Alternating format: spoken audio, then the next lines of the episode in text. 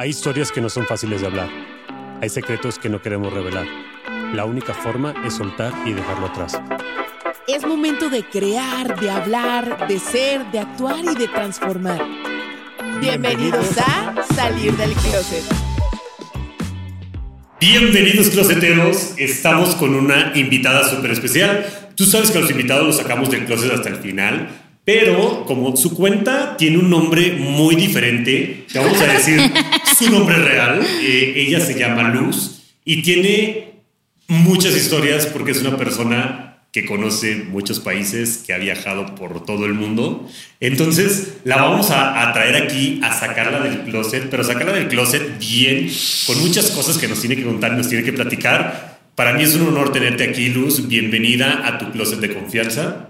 Mi Luz, te digo, estuvo bien chistoso cómo llegué a tu cuenta, a tu contenido. Creo que llegué por una razón completamente diferente. Te admiro y durante el proceso del año pasado te admiré aún más y estoy feliz de que estés aquí con nosotros súper agradecida y dispuesta a sacarte del closet. Basta, chicos, segundo uno y ya empiezo a llorar. Oigan, pues muchísimas gracias por la invitación. Es un placer para mí. Siempre disfruto tener pues nuevos espacios para, para quejarme. Entonces, yo encantada de estar aquí, ¿eh? Muchísimas gracias. Oye, mi Lucy, siempre eh, hablamos con los invitados y antes de que la gente eh, entienda quién es, que los conozca un poquito, siempre eh, iniciamos con estas preguntas. Son preguntas cortas, preguntas muy rápidas, no se piensan mucho. Así que la primera pregunta, ¿cuál es tu definición de éxito? Es ser feliz, es encontrar la paz con lo que uno hace. Si pudieras dar un solo consejo, ¿cuál sería? Vive por ti, no por lo que la sociedad te impone. ¿De qué te arrepientes? De nada. Si pudieras hablar con alguien vivo o muerto, ¿con quién sería? Con mi hija, que todavía no habla, entonces a ver si se apura. Qué buena respuesta. ¿Cuál sería o qué sería lo último que Luz comería en su vida? Pizza de cuatro quesos. Wow. ¿Vas más al pasado o al futuro? Al futuro. ¿Cuál es ese error que volverías a cometer? Yo creo que todo el proceso de, cómo me casé y mi hija, porque me llevó a mi hija. ¿A qué huele luz? ¿A qué, huele, ¿A qué huele luz? Voy a decir tierra mojada, es mi olor favorito. Me encanta, me encanta. Aparte desde Chiapas, ¿no? Sí, me encanta. Que es algo que nadie sabe de ti y a la gente le sorprendería. Yo creo que no te tengo una respuesta en esta, ¿eh? soy muy, muy transparente. El peor consejo que te dieron déjala llorar a mi hija. Me encanta. Wow. Luz, ahora sí, bienvenida. pasaste la prueba. Ay, Dios, Dios, la más leve. no, ok, ok. Muy bien, estoy preparada.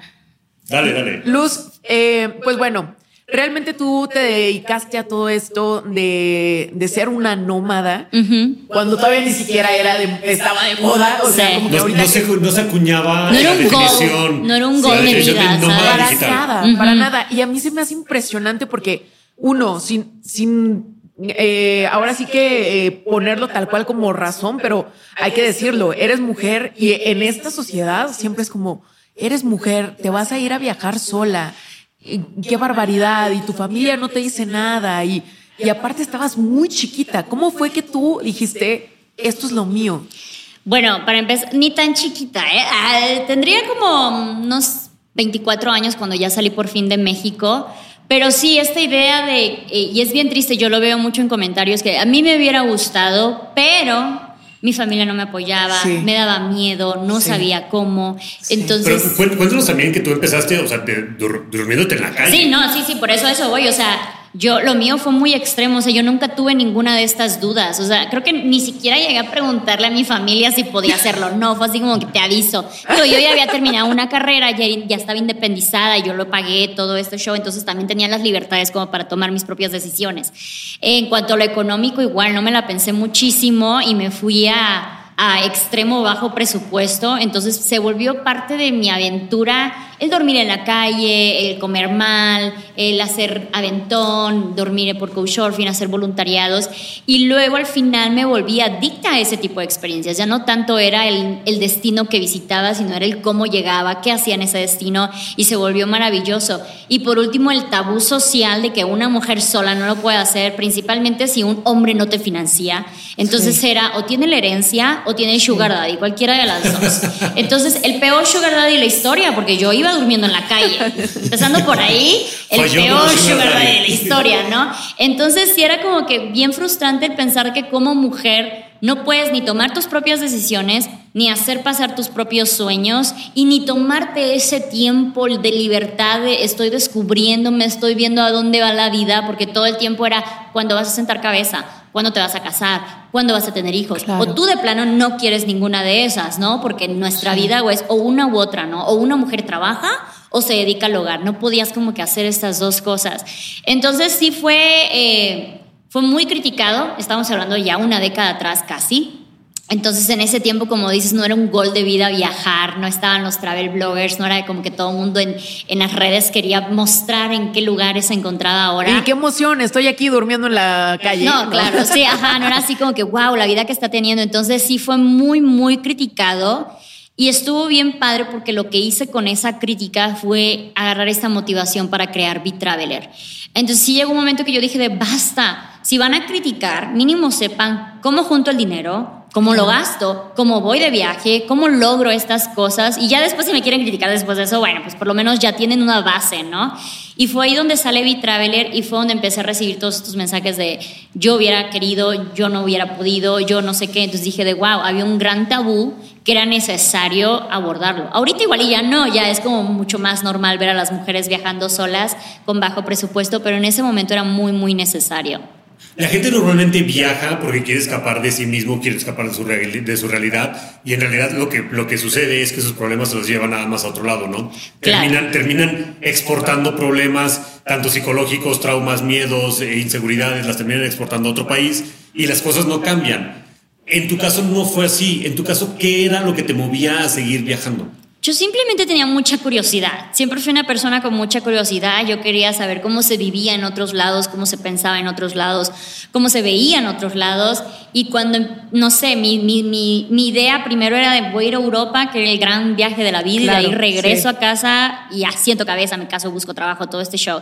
Y cuando llego a Europa, conozco personas que habían viajado a Asia, a África, a Sudamérica, y me contaban sus historias. Y para mí era de no me lo puedo perder. Yo necesito esa memoria. O sea, ¿dónde compraste esa memoria? Necesito ir por ella. Entonces, me volví adicta a cazar este tipo de experiencias. Entonces, tú me decías, o sea, alguien me dijo que cruzó España caminando y yo me fui a cruzar España caminando. Alguien me dijo que eh, trabajó en cruceros, yo me fui a trabajar a cruceros. Entonces, como que era esta, esta, esta de, yo no quiero que me cuenten, no quiero que nada más me digan. Entonces, para mí fue principalmente la curiosidad. Sí llegué a viajar para dejar problemas atrás, para olvidarme de esos problemas aunque sea un ratito, para transformarme, para conocerme.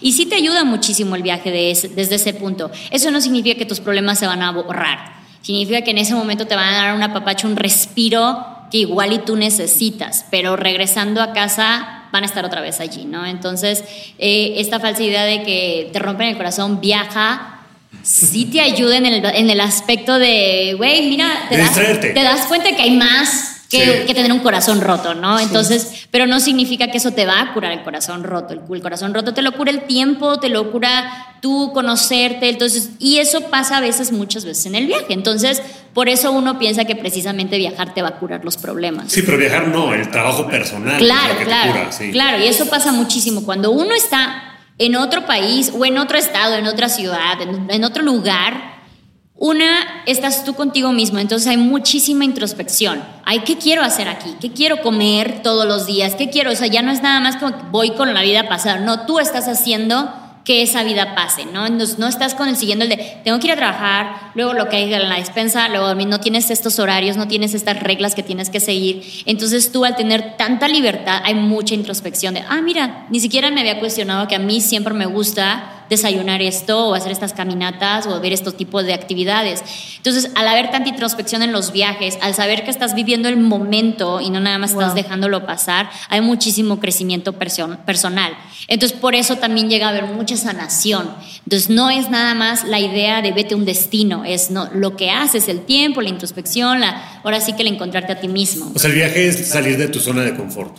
Sí, mm, sí, básicamente salir de tu zona de confort y encontrar otra zona de confort. A veces siento que ya nos casaron con esta idea de siempre sal de tu zona de confort, quieres éxito y sal de tu zona de confort, pero no, no, no vemos que tener una zona de confort es algo muy bonito. Claro. Encontrar esa zona de confort, ese lugar donde tú te sientes tranquilo, seguro, relajado, es muy bonito. Lo que pasa es que también pensamos que zona de confort es eh, eh, conformarse con lo que ya tenemos, ¿no? Entonces son cositas, son como que ligeramente diferentes, ¿no? Es encontrar ese nicho, ese lugar, esas personas, ese espacio, esa actividad que te hace sentir bien. ¿Cuál es tu lugar seguro? Pues ahorita sería mi casa, la cual tiene poco que soy regularmente sedentaria. Entonces, ahorita sería mi casa, pero antes era mi mochila, era donde estuviera yo con mi mochila, ¿no? Ya sea en un aeropuerto, en la calle, en un hostal, en donde fuera, era, esa era mi zona de confort, ¿no? De llegar a casa de mi mamá también podría ser mi zona de confort. Siempre decía que para mí mis vacaciones era ir a casa de mi mamá, tirarme a ver Netflix toda una semana. Entonces, eh, sí, es, son, son más bien, son lugares, de, son personas de confort.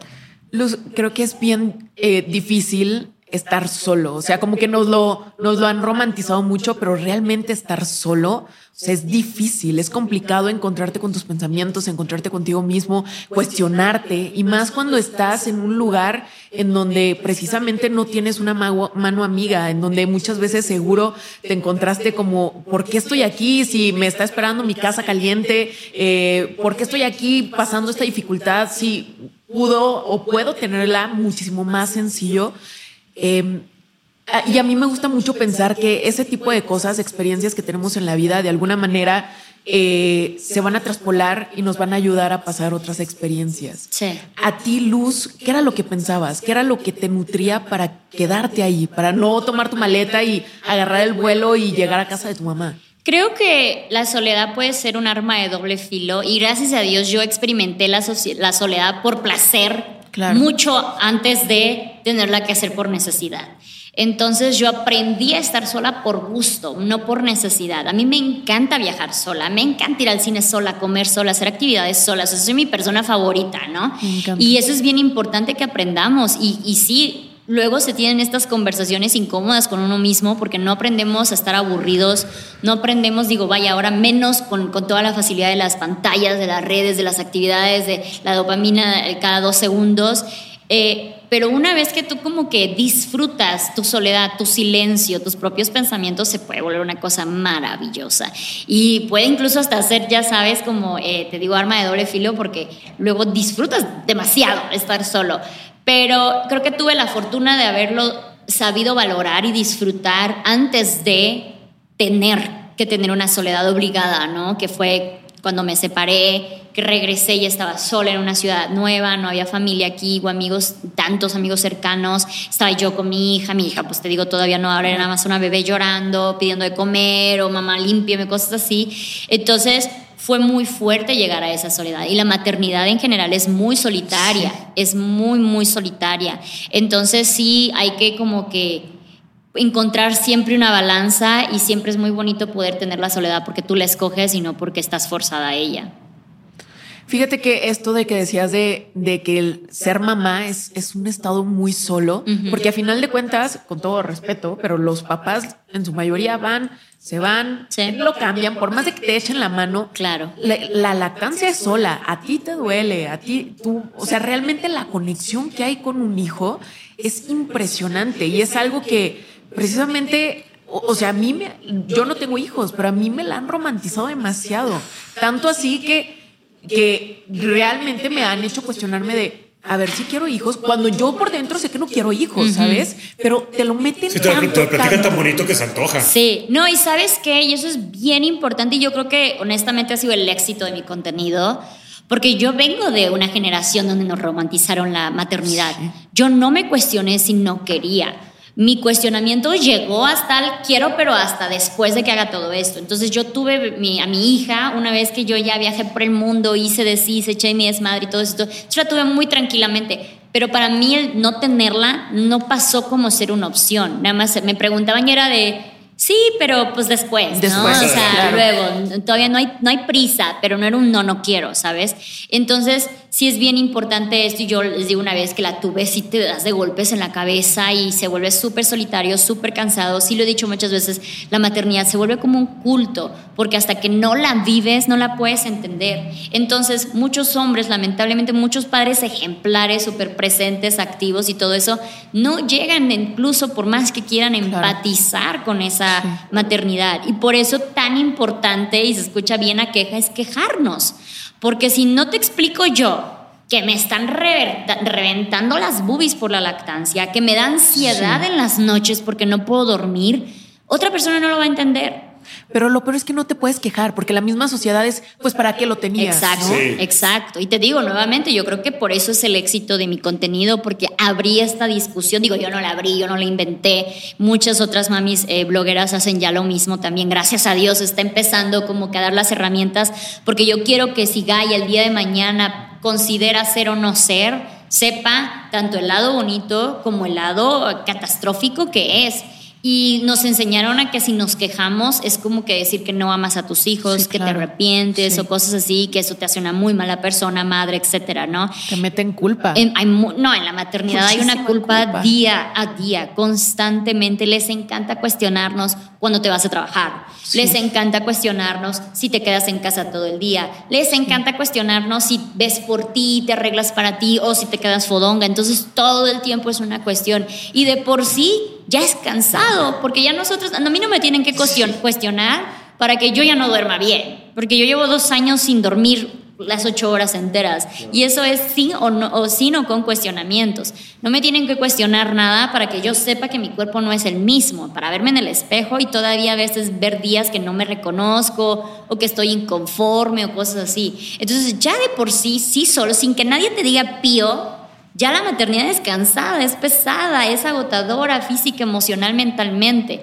Entonces a eso, añádele todo lo que la sociedad te dice y te exige, pues por eso se vuelve muy solitaria, porque te empiezas a encerrar de que yo siento todo esto y no lo puedo decir, porque entonces soy una mala madre.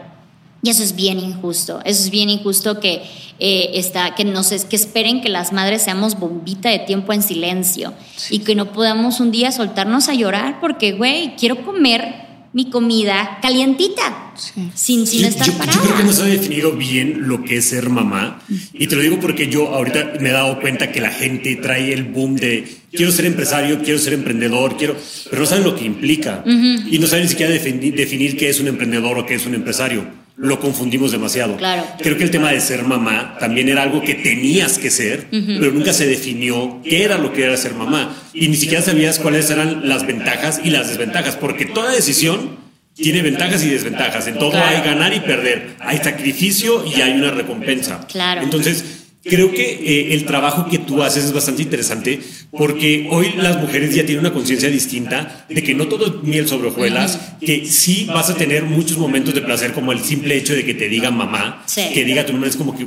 ¿Cómo lo explicas? No lo sé. Ahí es la parte de culto. Claro. Esa parte de culto, porque ¿cómo vas a explicar lo que se siente que te digan mamá? Es algo que yo nunca voy a entender, primero porque no, no, no vamos a ser papás nosotros, pero aún más, más, más allá, yo como hombre nunca voy a poder dar el sacrificio que hace una madre de crecer a un bebé dentro de tu... O sea, nunca voy a tener esa conexión. Exacto. Es hermoso, pero yo no te puedo decir que la vida del emprendedor o la vida del empresario es lo máximo porque tienes dinero en la bolsa, sin decirte todo lo que tienes que pasar para que caiga un peso en tu bolsa. Sí. O sea, todo lo que tú tienes que vivir para que, para que Gaia voltee y te diga con unos ojitos hermosos, mamá todo lo que tuviste que vivir. Sí. Nada más te platican. Es que cuando te dice mamá, te ve a los ojos y te dice mamá, es, lo mejor que te puede pasar. Sí, sí. sí luego es, eh, yo lo pongo así, luego es bien controversial.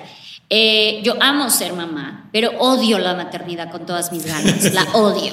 Entonces mucha gente piensa que esto significa que estoy hablando de mi hija directamente. Para mí son cosas completamente, diferentes. Completamente, sí. Ser mamá es esto, que me vean las mañanas y sonría, que me diga mamá, que ya sabes que me abrace, o sea, no puedo llorar nada más de imaginarme estas cosas. Pero la maternidad es que sin dormir me tengo que sí o sí levantar a las 7 de la mañana a hacer de desayunar, que eh, no manches, estoy cansada, quiero llorar, estoy teniendo un día muy malo y aún así la tengo que ver y estar así, eh, a jugar y todo esto. Y aparte tengo que lavar trastes, tengo que lavar la, la, ropa, tengo que limpiar la casa, tengo que cocinar bien bonito, bien, bien rico, tengo que verme presentable y la gente siempre te está metiendo más y más y más al carrito de responsabilidades. Entonces ahí es donde dices de, güey, no me pidas tanto.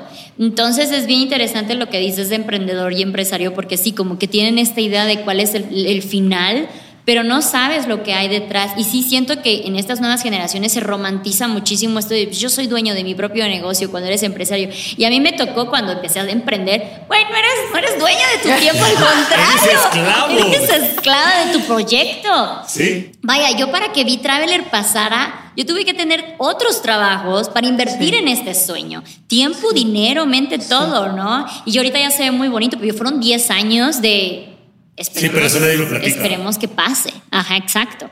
Entonces nadie lo platica. Entonces, y luego... Pero te voy a interrumpir. Y luego porque cuando fracasan, menos lo platican. Claro. Entonces, nada más hay gente hablando de su éxito. Claro. ¿Cuánta gente hablando de decir, yo lo intenté y no, pude, y regresé a una oficina y está bien. No, porque aparte qué hermoso tener una seguridad económica, qué hermoso tener unos horarios establecidos. Yo creo que ya le tiran demasiado a esto del Godín y es que yo soy Godín y la gente es como que... Mm, pero no manches, qué, qué, qué rico. Y lo volvemos a lo de la zona de confort.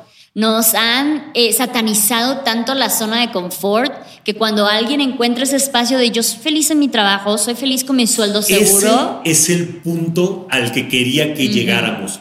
A final de cuentas es qué te hace feliz. Exacto. Si a ti lo que te hace feliz es el proceso de hacer una empresa, chingón. Si a ti lo que te hace feliz es ser mamá, por el hecho de ser mamá, y estás dispuesta a pagar el precio de la maternidad con tal de ser mamá, entonces págalo. Sí. Pero tienes que saber qué es lo que te hace feliz y no lo que la gente te dice que te debería de hacer feliz. Sí. O sea, antes de ser mamá, dices, yo quiero ser mamá. Ok, nada más que el precio de la factura se llama maternidad. ¿La quieres pagar? ¿Sí o no? Si dices sí, páguela con todas sus consecuencias. Si dices no, dices, ok, está bien. Si a ti lo que te hace feliz es no ser no pagar la maternidad o no estás dispuesta a pagar el precio de la maternidad, está bien. Entonces, no seas mamá pero tienes que estar consciente que todo tiene un costo. Claro, yo lo pongo así, o sea, yo antes era feliz hasta acá, ¿no?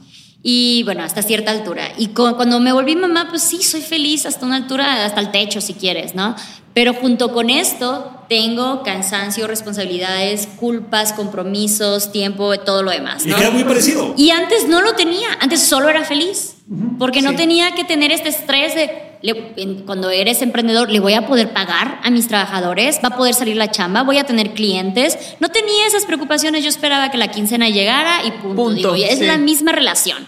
Entonces ahí es donde tú dices, vale la pena, porque sí, o sea, sí, soy mucho más feliz, pero también estoy mucho más agotada, estoy mucho más estresada y todo lo demás. Y antes simplemente era menos feliz, pero era solo feliz.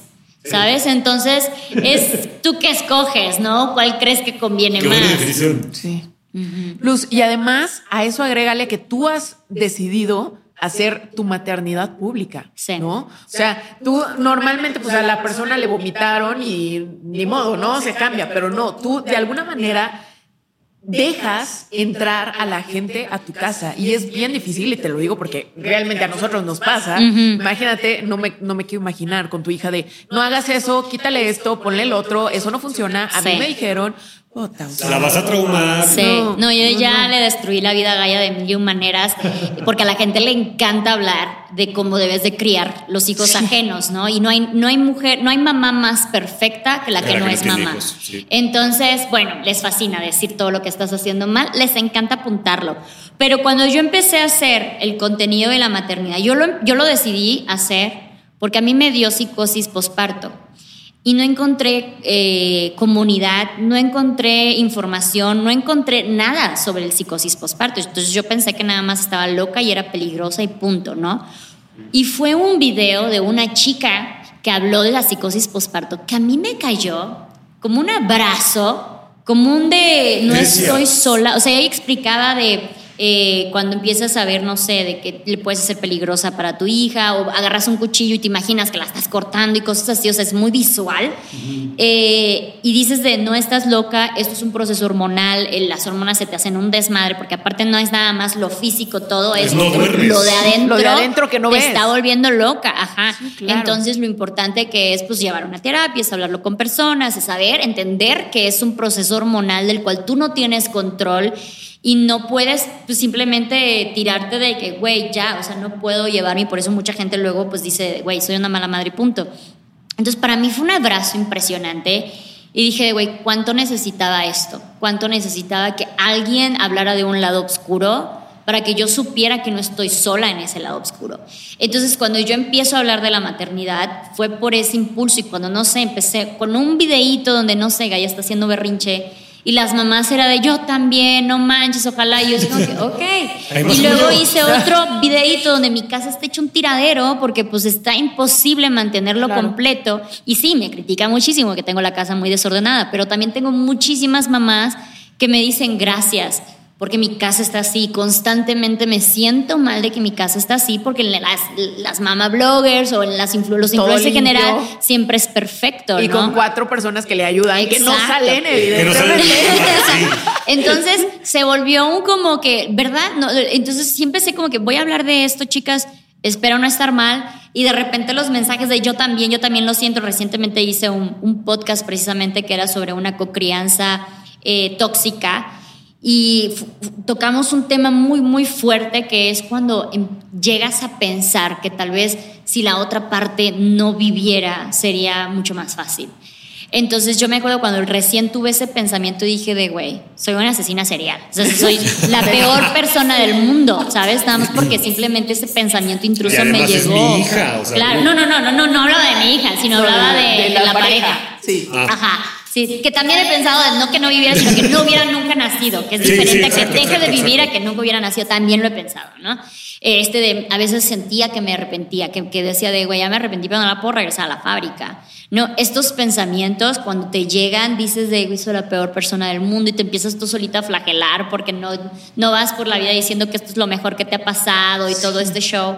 Y eh, tuve una compañera que también se dedica a hacer con- contenido y me acuerdo que ella dijo así de que no, pues es que el papá de, de mi primer hija falleció. Y las dos fue así como de que, ay, qué suerte. Y ella sí, ¿verdad? Y para mí fue así como de, güey, hay que hablar de esto porque no sabes lo mal que yo me sentía por pensar eso. Y claramente no era ¿Qué deseárselo ni nada por el que estilo. tú, que, tú, que tú pensaras así? Porque algo tuvo que haberlo detonado. No, pues yo estoy llevando un proceso de separación muy caótico. eh, es, es como que sí, o sea, no, nomás no estamos llegando a ningún acuerdo, todo es drama, todo es pleito. Entonces, sí, un momento que te quedas de, esto va a ser para toda mi vida, voy a tener que cargar con esto con toda mi vida. Entonces, sí, llega un momento que decías de, híjole, no, Es- esto no es- sería lo peor que nos pudiera pasar. Es ¿sabes? impresionante, Luz, porque de verdad estás contracorriente en todo. O sea, en tu trabajo, Sí. en la forma en la que educas a tu, a tu hija, en la forma en la que también tú deciste, ¿sabes qué? Me voy a separar. ¿Pero qué te hizo? No, te gol No, no me hizo nada. Solamente no estoy bien ya con él. Lo decidí y me separo. Sí. O sea, de verdad es algo que también nos han tatuado tanto de que Debes de hasta aguantar todo. Hasta, sí, lo das todo y una vez, y una vez más, y una vez Sí. más. Y este, el amor todo lo puede. O sea, yo, es más, mis, mi- mis papás lo tienen, eso de la, la cita bíblica de el amor todo lo puede, tal, tal, tal. Y en algún momento me puse a pensar, digo, no sé que mis papás hayan tenido alguna bronca, pero si la hubieran tenido, creo que a final de cuentas también se vale decir, pues el amor no todo lo puede. Hay cosas que también se vale el respeto, se vale la paz de uno mismo y se vale el amor con uno mismo. Es que, esa- ajá, exacto, no nos aclaran eso. El Claro. amor todo lo puede, el amor propio. El amor propio. es el amor propio, no es el amor a otra persona. Porque si yo lo dije, eh, en mi caso yo no me separé por falta de amor, me separé por amor propio, me separé por amor a mi hija y por otras razones. Pero el mundo es muy injusto para la mujer que decide separarse del padre de sus hijos.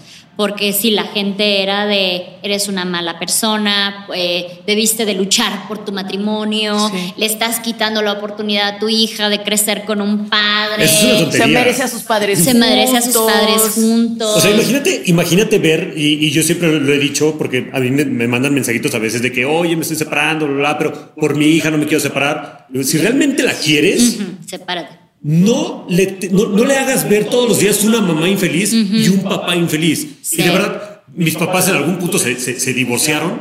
Y yo de verdad, el día que mi mamá se divorció de mi papá, yo hice fiesta.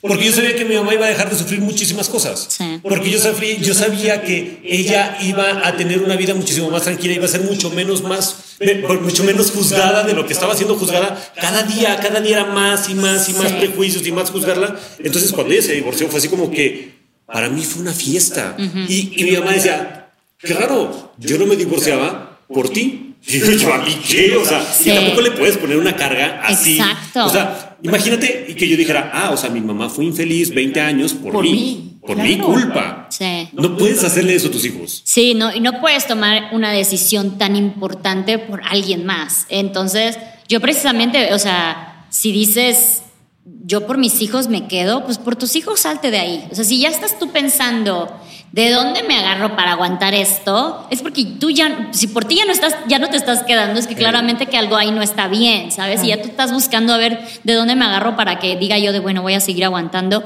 pues claramente ahí tú ya no estás bien. Y lo peor es cuando la gente se agarra de que es que yo le prometí a Dios o lo prometí frente a un juez. Ah, bueno, sí. a mí me, luego me reclaman mucho esto de que rompí mis votos y tú me mentiste y rompiste tus votos. Y yo sí de, güey, pues es que tampoco era de no, tú la de fuerzas, ¿no? sí, sí. sí, sí, hay muchísimo, muchísimo tema al respecto. Fíjate que cuando yo hace poco hice un comentario, yo antes me veía mucho de madre soltera, antes de incluso casarme. Y no era como que era mi sueño ser madre soltera, ¿no? Porque pues una vez casada, cuando decides tener hijos, ya fue una niña planeada, muy esperada y todo, pues nunca esperas que después vas a tener que hacerlo sola, ¿no? Entonces, eh, en el tema de si ser o no ser mamá, recientemente yo les hacía un, les hice un video donde decía de, piensa, si tuvieras que ser madre soltera, ¿quisiera ser madre? Buena pregunta. Porque muchas mujeres, el ochenta y tanto por ciento de las mujeres que son madres divorciadas, que son madres solteras, eh, nunca consideraron eso. Entonces, yo gracias a Dios tenía la estabilidad financiera sola, la tranquilidad sola. Entonces, realmente esta parte de pasar de casada a madre soltera o maternar sola no me pesó tanto, ¿no? Pero cuántas precisamente por eso ni siquiera se separan, porque no tienen su independencia económica, no tienen su estabilidad emocional para hacerlo solas, piensan en el qué va a decir la gente, si lo voy a hacer sola. Y mucha gente, y luego a mí me, les encanta invalidar lo que yo digo porque yo me casé muy rápido. Yo vi muchos red me casé muy rápido y yo me fui de boca. Entonces... Y tomas toda la responsabilidad. Claro, y lo dije, es algo de lo que no me arrepiento, porque yo lo viví al 200%. Yo el momento lo viví sin pensar ni todo eso al 200%. Así me estoy llevando ahorita de topes y todo lo demás. Entonces, pero yo he leído muchos comentarios de mujeres que incluso llevaban 20 años casadas y el día que se separaron, el papá dijo, bye, me divorcio de ti, me divorcio de los hijos también. incluso una vez hice un podcast con una psicóloga y ella me contaba de este proceso y me decía, los hombres ven la paternidad eh, ligada a una mujer y por eso es tan común que una vez que te separas de la madre de tus hijos y te juntas con alguien que ya tiene hijos, es muy común que se vuelva el papá de esos hijos. Porque para un hombre la paternidad va ligada a la pareja. Te voy a decir cómo yo veo a mis amigos que ven a, la paternidad. Ven como que soy yo individual y mi familia. Y mi familia incluye a mi esposa y los hijos.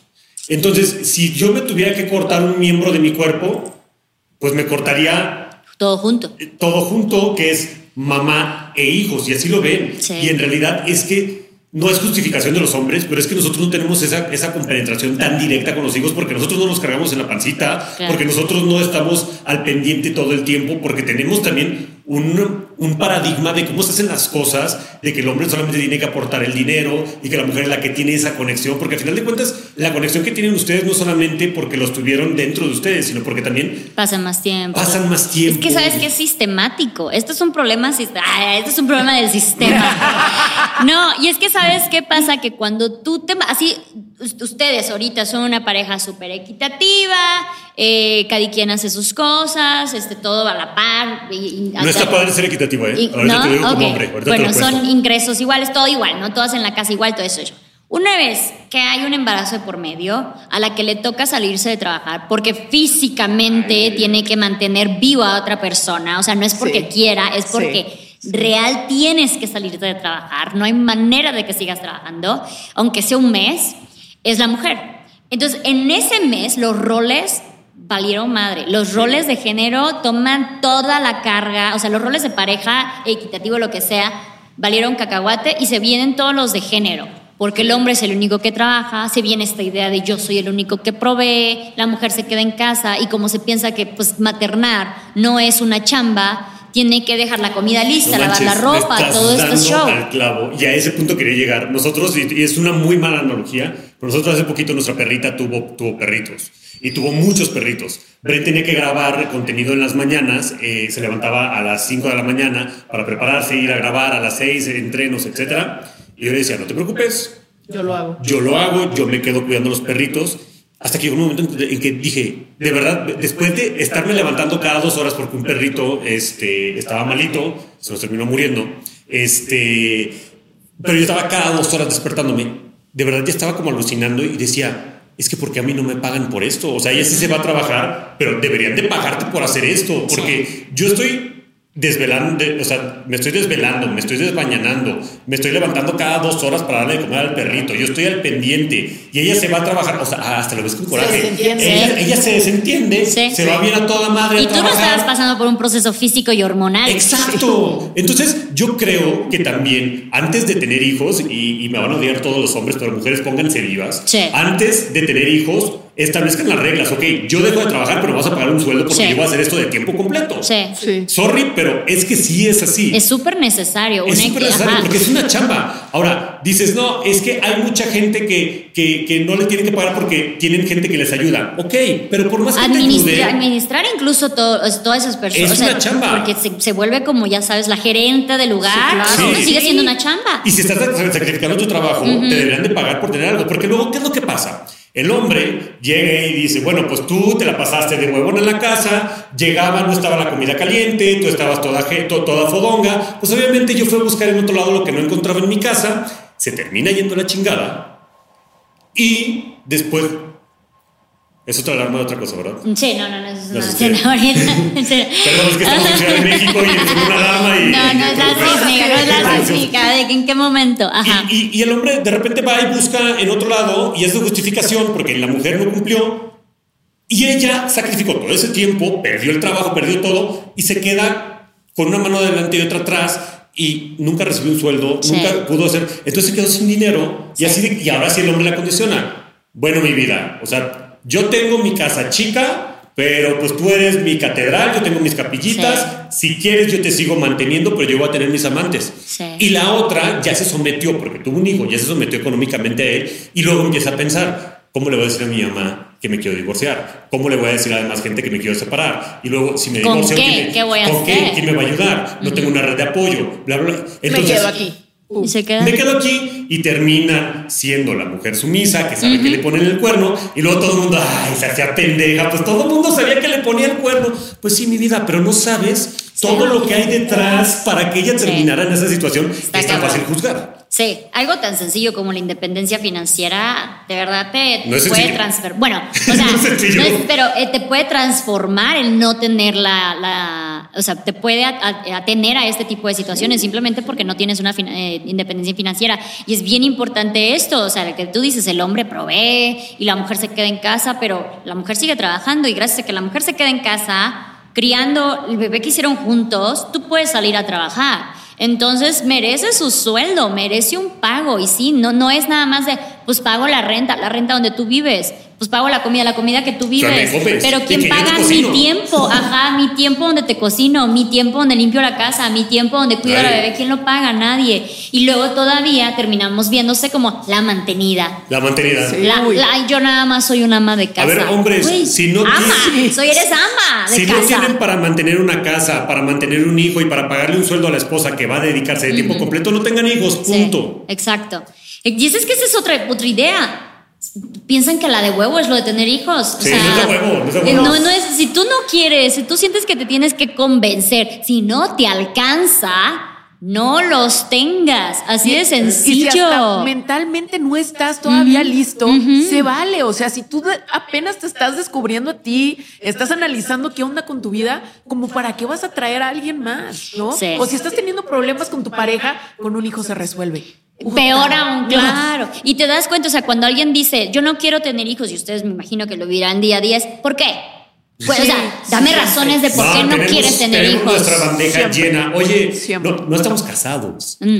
Oye, ¡Ah, Sí. pecado! oye, ¿para cuándo le vas a dar el anillo? Siempre. Cada vez que nos vamos de viaje, ahora sí, el anillo. Ahora sí Te el está anillo. esperando. Ahora te voy a decir te está esperando. Yo no hubiera esperado Te tanto. voy a decir una Uy, acabamos de Yo hacer digo, tema digo de oye, ¿qué quieres? ¿Un anillo o un via- viaje?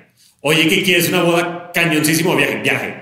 No, tienen que hablar con mis amigos de Nomadarte porque están en la misma situación. Ellos estuvieron 15 años, 12 años juntos, no sé, se acaban de comprometer. Pero ellos que dijeron de, "Güey, hagamos fiesta, ya viven juntos, ya tienen una vida juntos, están comprometidos sin haber tenido que firmar papeles, ni anillos, ni nada por el estilo. Y pues ahorita lo decidieron, la cantidad de mensajes de, yo ya lo hubiera dejado, qué falta de compromiso, pobrecita lo tuvo que esperar. Y así como de, yo, yo no sé qué tenía que esperar. Porque yo diario tenía compromiso, tenía amor, tenía, res- o sea, tenía Claro. una relación. Entonces sí, hay muchísimo tabú al respecto y lo mismo eso que te dicen todo el tiempo, pero ¿por qué no quieres tener hijos? Pero no te cuestionan cuando quieres tener hijos. Es como, No, bien, no es ya. Y, y es lo Estás primero que se debe cumpliendo con su. Es como, por ejemplo. Debería de ver, cuestionarse yo me más quiero ir de eso. consagrado. Lo primero que va a hacer toda mi familia, por más religiosa que sea, es: ¿estás seguro? Porque es una responsabilidad muy grande. Consagrar tu vida a Dios es sacrificar muchas cosas. Pero si yo digo, quiero tener hijos, ay, sí, mi hijo, los Sí. que quiera, tenga los que usted quiera, mi vida. O y hasta no, te reclaman por no tenerlo. Sí. te reclaman por Exacto. no tenerlos. Y la realidad se debe decir, o sea, quiero tener hijos, perfecto. ¿Por ¿Sabes qué? lo que implica? Ajá. ¿Tienes, ¿Tienes las razones correctas para tener un hijo? Sí. Nadie te lo cuestiona. Ya, ya que andamos en las quejas, ¿sabes qué me pasa mucho? Que, que es como, ah, pues sí, como tú no tienes hijos. Ay, sí, no. Güey, pero pues es que yo no, yo, Yo no no lo decidí. decidí. Yo decidí no tenerlos. Tú también tenías esa Sí. La posibilidad, ¿no? Claro, O sea, claro, no, sí, validísimo. Sí, es eso, que enfocamos el cuestionamiento del por qué al lado eh, no correcto, al lado contrario, que es el por qué no quieres tener. No, cuestionemos por qué quieres. quieres tener hijos. Puedes pagarlos, te alcanza. Para trascender. ¿Trascender en qué, güey? O sea, Escribe un libro, ¿sabes? Ajá. No sé, o sea, Planta la un árbol. Planta un árbol, ve las maneras de trascender. sí, claro. Sí, no, y es constantemente el. Pero lo peor es que si lo dices, te tachan de que eh, eh, le tienes eh, terror a los niños y los odias. No los Autocentrista son, y todo claro. eso. Ve, al contrario, respeto tanto, Tanto. la vida de una criatura Claro. Que no me la tomo a la ligera. Exacto. Como mucha gente se la toma. Exacto. Sí, no. No, no, no. Wow. Explosión. Explosión de oye, que como que todos así Sí. nos Ah. Sí, sí, sí. Luz, ¿sabes Ah. qué también? Eh, eh, digo, algo que realmente te tengo que decir es que eres súper valiente porque, y en algún momento lo hemos hablado Rudy y yo, si nos llegamos a separar, ¿qué pasa? ¿No? Porque a final de cuentas hemos tomado la decisión de hacer nuestra relación pública y tú también la tenías pública. Y de alguna manera también tenían la posibilidad de juzgar, decir, quitar, por qué, tomar bandos. ¿no? Y que tú hayas sido muy valiente para decir, me vale, o sea, me estoy viendo por mí. De Sí. verdad es algo que te lo súper, súper aplaudo. Gracias. Fue muy cansado. Fue un proceso muy cansado porque, como te digo, el mundo es muy cruel para la mujer que decide separarse del padre de sus hijos o de su esposo. Eh, y no para el hombre que decide separarse de las mujeres. Digo, en este caso yo tomé la decisión, pero sí, con, se fueron meses, meses hasta que yo dije, tengo que hacer el, donde explico el por qué me separé, porque era del diario de Hate. eres una mala persona, qué poca madre, pobre claro. tu hija y todo eso, o sea, todo el tiempo cuestionándome. Y el típico de, bueno, ¿te pegó? O sea, vamos a aceptar este pedo si te pegó, porque si no te pegó, eh, ¿qué pedo? ¿No? O sea, no es suficiente tu salud mental, ¿no? Entonces, eh, de verdad, es bien injusto y bien Es cansado. que me da risa porque es real. Claro, o sea, neta, si te quedas de güey, todo bien en casa. O sea, neta, esto es lo que, lo que esperan para que una persona decida separarse de alguien. O sea, cuando la violencia psicológica es peor que un golpe. Claro, muy peor. Yo, yo he visto mujeres sometidas psicológicamente Y así que mi vida preferiría, que, que no está bien, pero preferiría que trajeras moretones en los ojos a que tú no creas en ti misma, porque el moretón a la semana se te quita. Sí. Pero tu inseguridad Es un daño terrible. es un daño que para revertirlo es un tema. Ojo, no estoy diciendo que está Claro, bien para claro. que no lo saquen de contexto. Pero es que es tu idea. Pero hay, hay, se escucha, se escucha muy, muy dramático, pero hay golpes que dejan más marcas, que son los psicológicos, que un golpe que ahorita se te borra el moretón y ya está. Ninguno de los dos está bien, pero de verdad tienen que entender que cuando alguien toma la decisión de separarse, no puedes juzgar por lo que tú veías a través de una pantalla, no puedes juzgar por lo que tú creías o ni siquiera, y más importante, no puedes juzgar por lo que tú estás viviendo. Claro. Tienes que pensar que a lo mejor esa persona, por dentro, porque todo el mundo, de verdad, todo el mundo me dice, nosotras queremos un Rudy en nuestra vida, yo soy Rudy. Yo quiero un Rudy en mi vida. Y así de que, morra, no sabes, sabes. ni siquiera cómo soy. No sabes si a ella en la noche la hago sentir la peor persona. No sabes si hago comentarios tóxicos contra ella. No sabes si la hago sentir insegura. Y si ella está conmigo aquí al lado porque no se siente capaz de hacerlo sola. No lo sabes. Y a lo mejor es lo peor que te puede pasar a un Rudy en tu vida que te tenga sometida al lado porque se Por dice, se ve bonito por Se fuera. ve bonito, la foto está padrísima. Sí. no saben lo que están viviendo y en tu caso nadie sabía lo que tú estabas viviendo. Pero se veía muy bonito por fuera, entonces la gente era de, tómalo, ya, quédatelo ahí porque se ve bien bonito todo por fuera. Pero, y eso pasa muchísimo con la violencia psicológica, que a diferencia de la física, no es un trancazo de putazo que obviamente te das cuenta que pasa. No, la psicológica es tan poquito a poquito. Y pasa esto de yo, o sea, una no es de, de buenas a primeras, de hola y te maltrato psicológicamente. No. primero te enaltece, confías en esa persona, es la persona que amo, la persona en la que confío, la persona que es mi familia, mi pareja, mi todo. Le voy a creer todo lo que me diga. Entonces, cuando me empiece a decir, estás loca, pues igual y sí. Pero no, empieza estás loca. O qué exagerada. Empie- empie- ah, empieza, Exagera. empieza. Ahí está exagerando. Y luego una bromita. Y luego un chistecito. Y luego otro comentario de, ay, amor, no se te hace como que. Entonces comienzas con una disociación de emociones que dices de, bueno, igual y esto es lo que merezco. O sea, pues esto es porque... A lo mejor que puedo llegar. Esto Te, es, ajá. te voy a contar una historia que nunca hemos contado y es bastante fuerte. Bren me cachó con mis amigos mandándome imágenes de morras. Morras bailando, morras en bikini, morras en brasier, bla, bla, bla, bla. Me los cachó y me hizo un drama. Y así, es lo que hacemos los hombres. Y Bren así de que no manches, ¿cómo lo puedes ver tan a la ligera? Yo, estás exagerando, es lo que hacemos los hombres. Y te voy a decir una cosa, sí lo pensaba que estaba exagerando. Me dijo, oye, ¿sabes qué? La neta, yo estoy muy lastimada, me siento muy mal, no esperaba eso de ti. Quiero ir a tratarlo con una psicóloga. Va. Fuimos con una psicóloga, le platicamos. ¿Sabes qué le contestó la psicóloga? Estás exagerando. Estás exagerando mi vida. Esas son cosas de hombres. eso lo hacen. Eso lo hacen todos los hombres. Cuando volteé y vi la cara de dolor de Bren, fue cuando dije, ok, la estoy cagando. Sí. Salimos, me puse a llorar y le dije, Bren, perdón, no lo había entendido.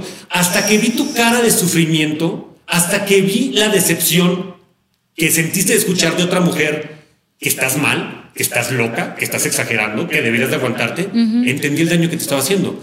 Te pido una disculpa. Pero qué triste que tuviera que yo abrir los ojos hasta recibir el putazo de una mujer.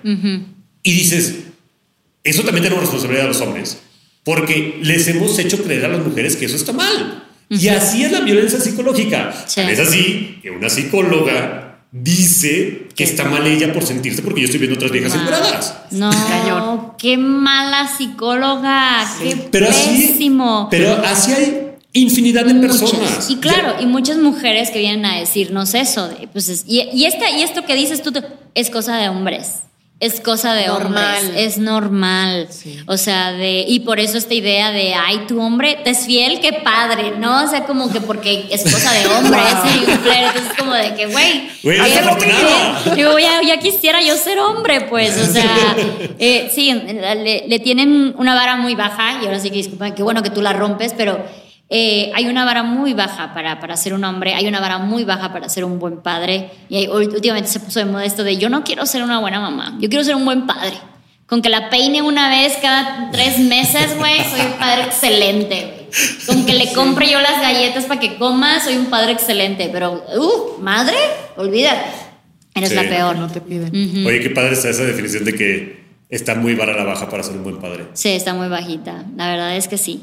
Y, y, y no es culpa tampoco de ellos, o sea, te, te, lo digo nuevamente, o sea, esto pasa de como es un culto, como ellos no entienden, como ellos no empatizan, como ellos no se quedan en casa 24 horas, no pueden entender lo que es realmente ser madre. Entonces, si nosotros no alzamos la voz, si no lo decimos, si no tenemos estas quejas incómodas, no lo van a entender y no van a poder empatizar, no porque no sean buena onda, no porque sea mala onda de su parte, sino porque neta no van a lograr empatizar lo que realmente es.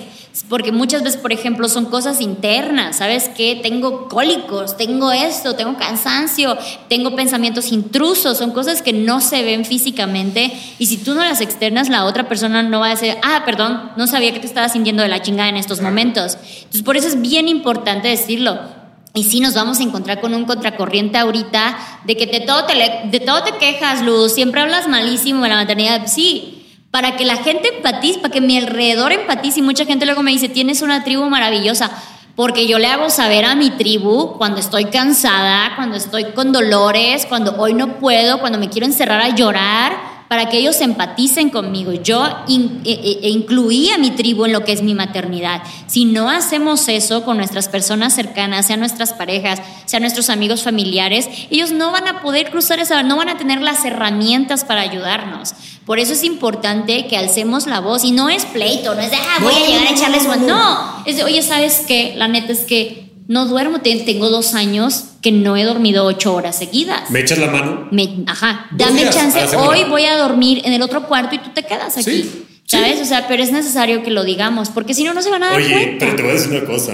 A, a nosotros hace poco hicimos un video en donde hablamos de las atenciones que yo tengo con Bren. Uy, no sabía que querías un esclavo.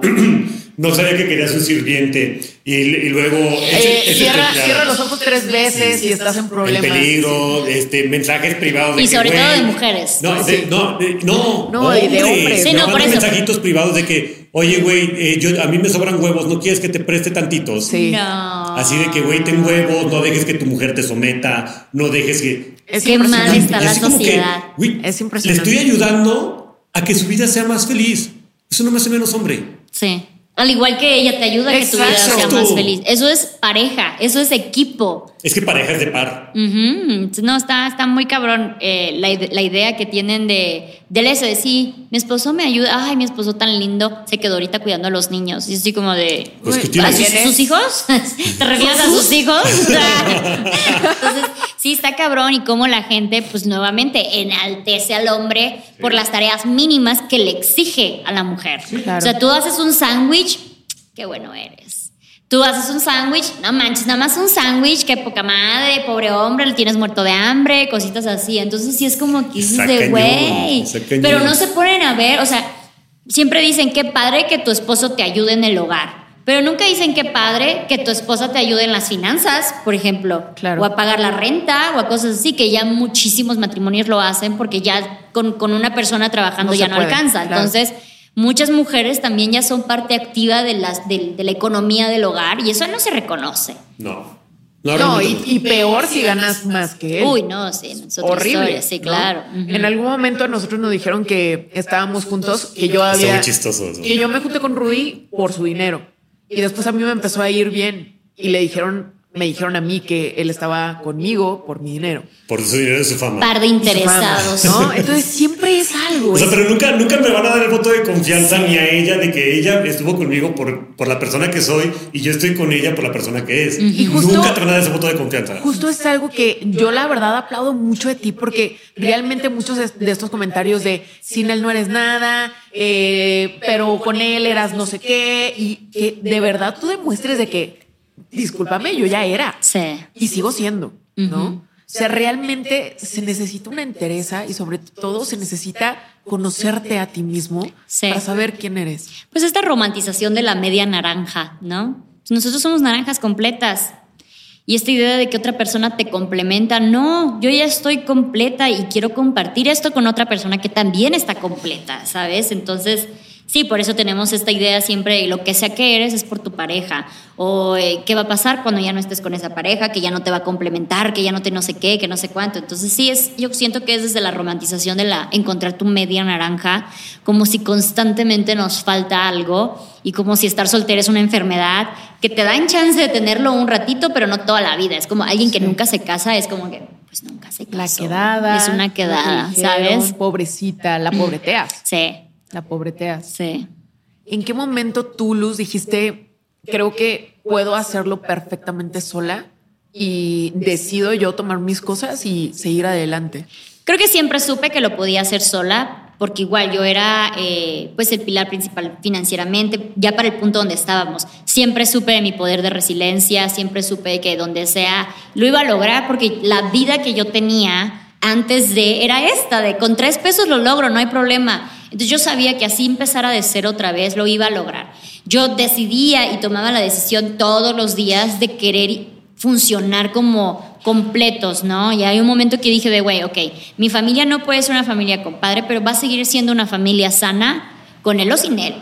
Este, será como muy importante para mí. Entonces, pues ahora somos nada más ella y yo, somos súper felices, no le hace falta nada, eh, emocionalmente, eh, financieramente, en tiempo, en calidad, gracias a Dios.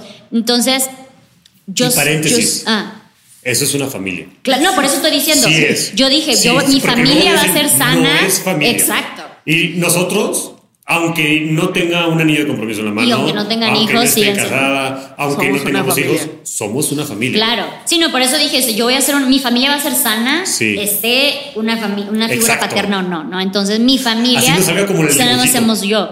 Y eso es bien loco porque como que nos pone muchísimo hincapié de la familia, el núcleo familiar es lo más importante en esta... Sí, pero ¿sabes qué? Hay muchas estructuras de una familia. También Sí, puede ser la- las madres o padres solteros, pueden ser las parejas sin hijos, pueden ser los nietos con los abuelos, Exacto, sí. pueden ser incluso nada más unos hermanos, ¿sabes? O sea, hay muchas estructuras de familia y eso es lo que todavía no le entra muchísimo a la sociedad. Seguimos casados con la idea de que es padre, madre, hijos, perro y un- una barda blanca, ¿no? Así. Entonces, Un árbol. una- y un árbol. Entonces, sí, yo, yo, yo decidí que mi familia iba a ser sana, iba a ser feliz y pues para eso pues iba a tener que transformar ese tipo de núcleo.